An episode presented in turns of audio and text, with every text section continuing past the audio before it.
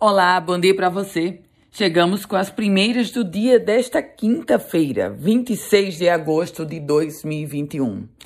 Ainda repercutindo muito a Operação Lectus deflagrada pela Polícia Federal, apontando suspeitas de ilegalidades sobre preço, fraudes em processo licitatório dentro da Secretaria Estadual de Saúde, no âmbito de contrato que deveria ser responsável pela implantação de leitos de UTI Covid-19 no Rio Grande do Norte.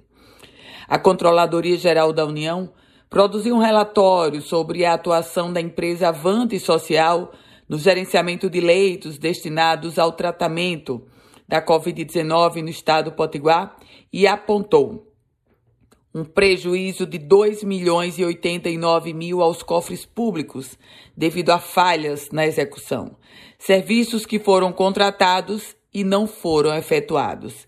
Equipamentos locados e que, na verdade, estavam sendo usados os equipamentos da própria Secretaria Estadual de Saúde. Os leitos em questão, 30 da UTI instalada no Hospital Colônia Dr. João Machado e ainda leitos do Hospital Regional Alfredo Mesquita Filho, em Macaíba, e do Hospital da Polícia Militar, no Rio Grande do Norte. Informações, lembra daquele caso da nutricionista que estava desaparecida? Ela chama Vitória Caroline, 30 anos de idade, estava desaparecida, foi encontrada ontem à tarde na zona rural de Nízia Floresta. A família não detalhou o estado de saúde da moça nem como ela foi encontrada. Falando agora sobre a pandemia da Covid-19, a Secretaria Municipal de Saúde da capital Potiguar anunciou que está rastreando os contratos, os contatos das pacientes que foram as duas mulheres que foram confirmadas com a variante Delta. Uma das mulheres tem 57 anos, a outra 32 anos. Um detalhe: nenhuma das duas havia sido vacinada. Falando agora sobre ação policial, porque policiais militares encontraram diversas estufas com plantação de maconha em uma residência localizada na praia de Cacimbinha, no município de Tibau do Sul. Fica a 72 quilômetros de Natal. Mais de 100 pés de cannabis secos em casa foram encontrados pela Polícia Civil. E a conta de água vai ficar mais cara para mim e para você. A conta de água vai sofrer um aumento de 4,42%, isso em Natal.